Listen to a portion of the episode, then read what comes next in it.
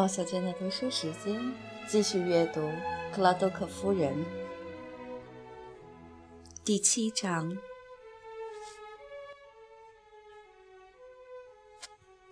正如波莎在达到法定年龄时宣布的，一个月后，他们的婚礼如期进行。接着，这对年轻伴侣就前往伦敦度蜜月。波莎虽然知道自己不会看书，但。还是随身带了一本 Mark a u r e l i 的《沉思录》。爱德华寻次火车旅行总是无聊，买了一本标题很吸引他的《六指女人的秘密》。他担心小说内容乏味，又买了一份《体育时代》。火车开动时，波莎长舒了一口气：“哦，我们终于在一起了，好开心哦！现在不会有任何人来打扰我们。”也没人可以将我们分开，我们会白头到老的。克拉多克一坐下就习惯性的打开报纸，听到这些话就放下了。结婚典礼终于结束了，我也很开心。你知道吗？通往教堂的路上，我好害怕，我好怕你不在教堂，好怕你改变主意逃跑了。他笑了。那我为什么要改变主意呢？哦。我不能这么庄严地坐在你对面，好像已经结婚一百年了一样。亲爱的，腾点位置给我。他坐到他旁边，紧紧依偎着他。他轻声道：“告诉我，你爱我。我非常爱你。”他低头吻她，搂住她的腰，把她拉得更近。他有点紧张。如果哪个多管闲事的人不顾他们的卿卿我我走进来，他也不会太难为情。他几乎没有和妻子一起待在国内的感觉，而且对于命运的变化仍然有点迷糊。的确，莱伊夫和比尤利农场还是有天壤之别的。波善又说：“我太幸福了，有时甚至会害怕。你觉得它会持久吗？我们会一直幸福吗？在这个世界上？”我已经得到了我想要的所有东西，我完全绝对的满足了。他抚摸着她的手，沉默了半晌，接着说：“艾迪，你会一直爱我，对吗？即使我老了，即使我变成丑八怪了，我不是那种容易移情别恋的人。”他激动地叫出来：“你不知道我有多爱你，我对你的爱永不改变。”它太强烈了，直到生命的最后一天，我都会一直全心全意地爱你。我真希望把心里的感觉告诉你。近来，英语似乎都无法表达他千百回百转的感情。他们下榻一间豪华酒店，超过了经济负担范围的那种。克拉多克审慎的建议不要过于浪费，但波莎不听。莱伊夫的小姐不习惯住二等酒店。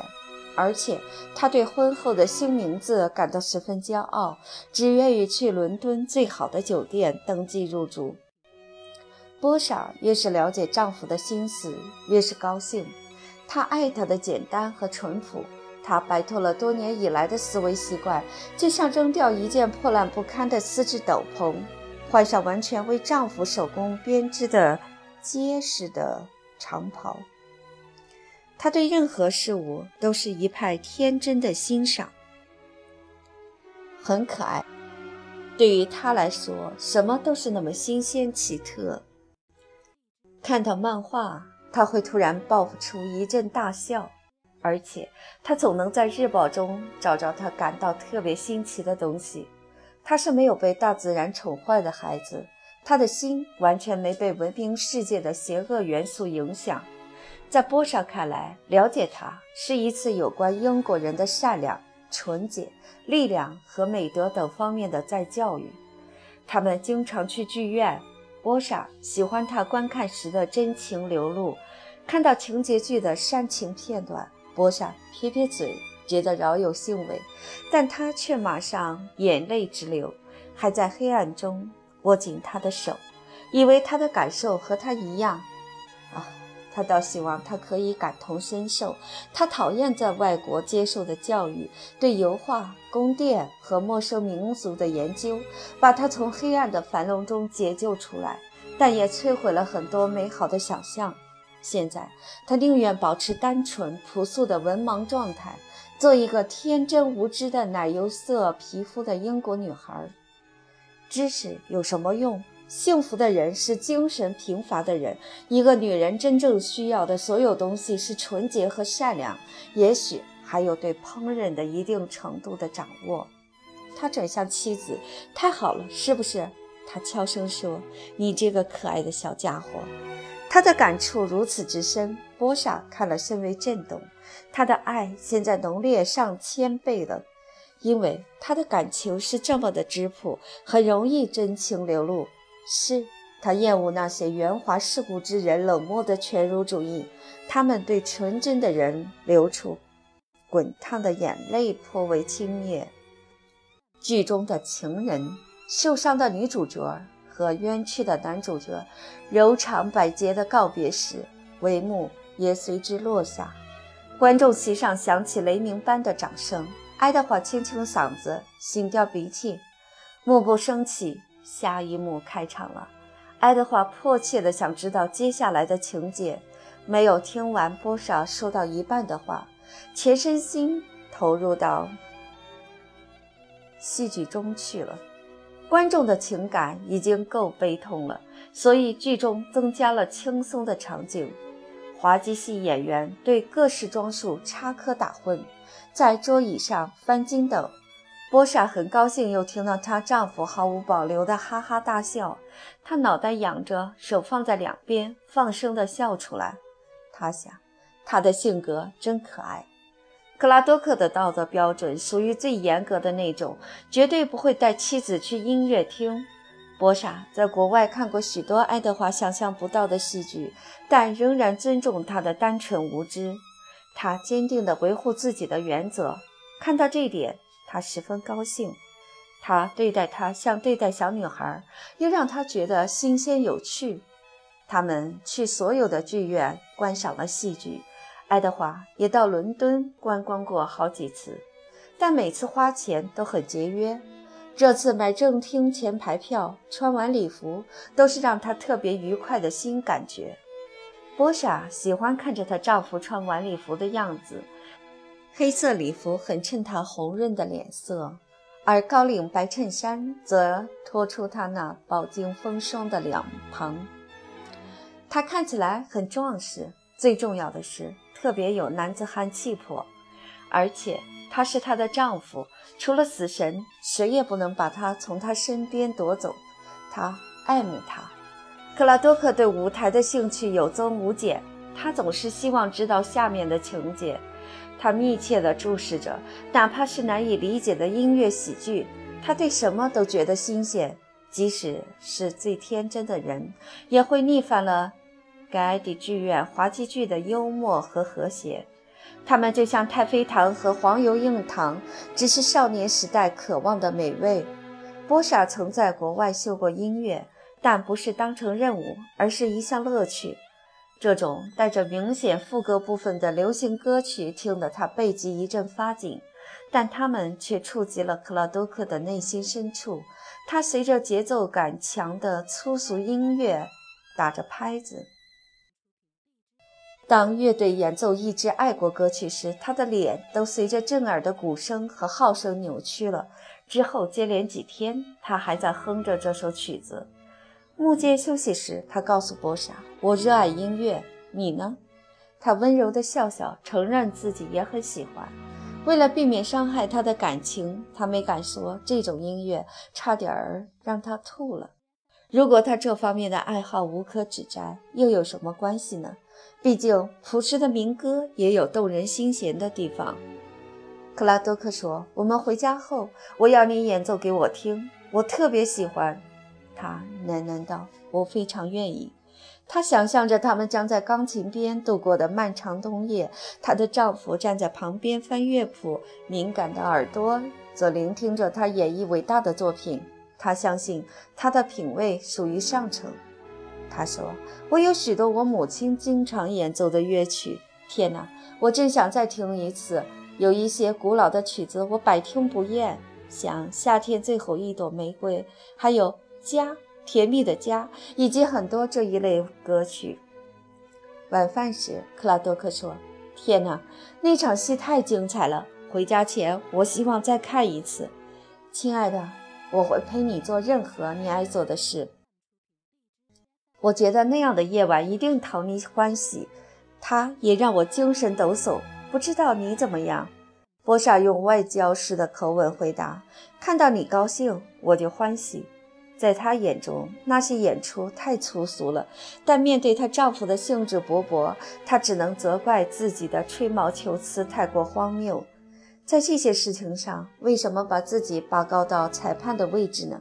他们给予这个质朴无华的人那么多快乐，他却从中看到粗俗，岂不是更粗俗？他就像一个暴发户，苦恼于社会上不普遍缺乏的教养。然而，他已经厌倦了分析、辨识所有颓废文明的附属品了。他心想：看在上天的份上，让我们简单一些，快乐点低一些吧。他记得有四个穿着紧身衣服的女孩跳的快步舞实在乏善可陈，但观众在一时兴起之下要求他们重演了两遍。一个人在伦敦若没有朋友，也不为办事，要明白怎么消磨大把的时间可不容易。波莎倒是乐于整天和爱德华坐在客厅，沉醉在幸福中，但克拉多克身上拥有安格鲁萨克逊种族那旺盛的精力。总琢磨着做些什么，这样的经历足以让一个英国人成为运动员、传教士或下议院议员。往往第一口早饭还没下肚，他就问：“今天我们做什么？”波莎左思右想，又查遍了旅游手册，想找一处风景名胜去游览，因为把伦敦当成一个外国城市系统的探索是他们唯一的消遣方式了。他们去伦敦塔，惊讶于皇冠、权杖和不同的勋章；他们去威斯敏斯特教堂，加入美国乡下人的队伍，被一个穿着黑衣的教堂管理人呼来喝去；他们去参观国王的坟墓，观看了所有旅游者应该去看的景点。波莎对伦敦的古迹产生了巨大的热情，他相当享受观察库克的一个游客，他懵懂无知。每次都专心致志地聆听管理员那些不靠谱的讲解，张着个大嘴，似乎要把所有的信息吞下去。波莎感觉自己更为愚钝，所以有意识地和周围的人簇拥在一起。爱德华并不是对所有东西都感兴趣，油画就使他厌烦，这也是他唯一真正厌烦的东西。所以参观国家美术馆极为扫兴。大英博物馆也不如他意，原因在于博物馆完全不顾及庄重人们的情感，陈列了各种裸体塑像。爱德华很难移开波莎的视线。有一次，波莎的脚步停在一群手持盾剑、衣着极少的塑像面前，赞叹他们的美丽。爱德华不安地四处张望，看是否有人注意他们。他迅速同意他的观点。然后就催他赶快离开，去看不那么裸露的塑像。我无法忍受这些垃圾。他们在帕特农神庙三位女神塑像前面时，爱德华说：“如果再来这儿，我一分钱都不会给。”波莎感到有些惭愧，因为他内心里对上述的塑像是赞美的。告诉我，这些没有思想的玩意儿到底美在哪里？波莎无法告诉他。他洋洋得意，他是他亲爱的人，他全心全意地爱着他。另一方面，自然历史博物馆引发了克拉多克极大的兴趣，他在这儿感觉非常自在，没有需要他妻子避忌的东西，而且动物谁都看得懂。他们把他的记忆带回了东肯特郡，带回了那最渴望的生活方式。伦敦各方面都很好，但他感觉不自在。因此丧失了吸引力。波莎也开始谈起家里和莱伊夫。他总是憧憬未来，而不是审视现在。即使在这快乐的漩涡中，也在幻想那即将到来的住在林哈姆确实会给他带来完全幸福的日子。他现在心满意足，这仅是他婚姻生活的第八天，但他热切地希望安定下来，去满足自己的所有期待。他们讨论房子必须做出哪些修整。克拉多克已经计划要把公园打理得秩序井然，要收回家用农场，自己来动手。波莎说：“好希望现在就在家里。”我在伦敦待腻了，他回答：“在伦敦待完两个星期，我不会有意见的。”克拉多克已经安排在城里玩够两周，不能改变计划。改变计划或者另想新策都让他不舒服。他向来以履行承诺过的事情而自豪，但一封莱伊小姐的来信改变了他的计划。信中说道，他已经收拾好行李，准备启程去欧洲大陆。克拉多克说：“我们应该请求他再等几天吗？让他这么仓促地外出，似乎我们做得太不好了。”波舍沮丧地问道：“你不希望他和我们一起住吧？”不，极其不希望。我只是不明白，你为什么像打发一个一月为期的仆人似的让他走。哦，我会请求他留下来的。波莎说，小心翼翼地顺从丈夫哪怕一个睁眼小的愿望，顺从再简单不过，因为她知道莱伊小姐绝对不可能接受这样的请求。波莎现在不想见任何人，尤其是她姑姑。他脑袋一团混乱，觉得他的幸福会因一个旧生活中的演员闯入而破灭。他的感情浓烈，很难掩饰。如果再展露在拉伊小姐的批判的眼睛前，会非常难堪。波莎见到那位年长的女士，只有不适。她虽然总是彬彬有礼，但是对某些事物骨子里透着轻蔑。而这些恰是波莎因为爱德华的缘故诚挚的珍惜的。莱伊小姐的回信表明，波莎的想法她早已料到，甚至还更精确，如下：我亲爱的波莎，我很感激你丈夫礼节性的挽留，但你们如果认为我会接受，我自认你们高估自己的预测了。新婚夫妇总会做一些傻事，人们说这是人最高贵的品性。是唯一可以将它和野兽区分的特性，但我是一个特别有牺牲精神的人，不会利用你们提供的这种机会。也许在一年后，你们开始看到彼此的不足之处，那时虽然不够愉快，但是会更有趣。